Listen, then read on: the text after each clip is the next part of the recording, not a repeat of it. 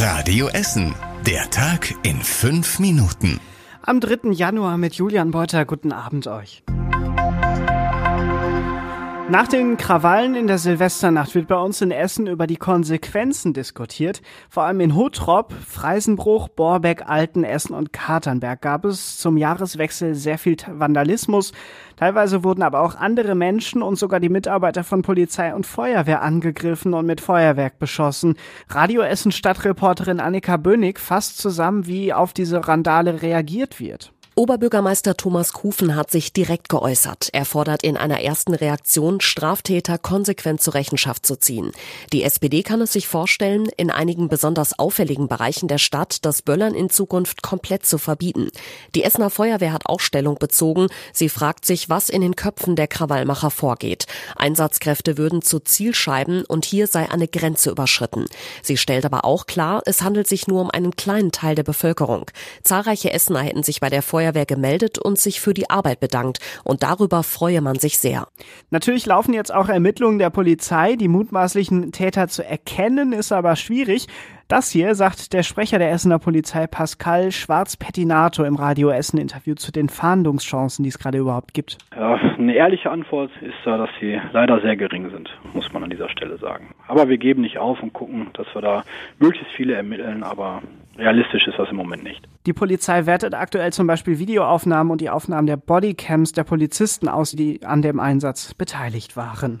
Aber selbst wenn die Täter angeklagt werden, können sich die Verfahren lange hinziehen. Schauen wir mal ein bisschen zurück. Vor zwei Jahren gab es ja in Altenessen auch Randale in der Silvesternacht und die mutmaßlichen Täter von damals, die sind bis heute nicht verurteilt. Antonia Weiß weiß mehr. Damals haben mehrere Männer eine Bushaltestelle am alten Essener Markt demoliert, alles gefilmt und die Videos ins Netz gestellt. Damit wurden auch die Täter ermittelt und angeklagt. Zuerst lag das Verfahren gegen die acht mutmaßlichen Täter am Amtsgericht, das hat aber das Landgericht um Übernahme gebeten. Dort kamen bei den Richtern Zweifel auf, ob auch die Richtigen auf der Anklagebank sitzen. Ein Gesichtsgutachten hat nichts erbracht.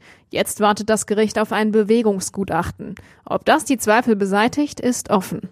Ich erkläre mal kurz noch dieses Bewegungsgutachten. Dabei wird versucht, Menschen anhand ihrer typischen Bewegungen, ihr wisst, der eine schlackert vielleicht mit der Hüfte, der andere zieht ein Bein hinterher, was weiß ich, beim Gehen oder bei der Bewegung generell versucht, diese Menschen auf Videos wiederzuerkennen klappt mal mehr, mal weniger gut und in dem Fall lässt es eben noch auf sich warten.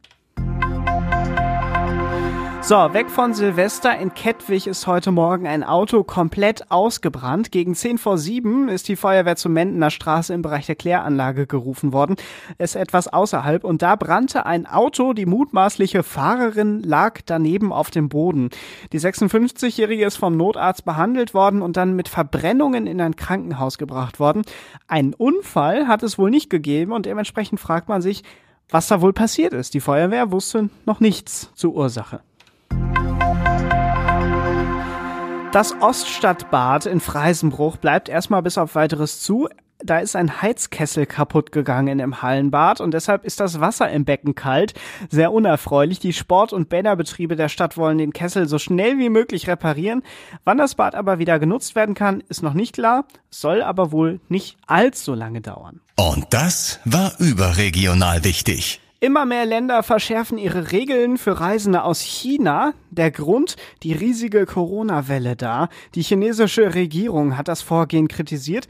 Aus ihrer Sicht sind die neuen Regeln nämlich diskriminierend. Jetzt muss man sagen, bis vor ein paar Wochen musste man, wenn man in China eingereist ist, ebenfalls in Quarantäne und einen Test machen und es gab ganz schön dolle Einreisebeschränkungen.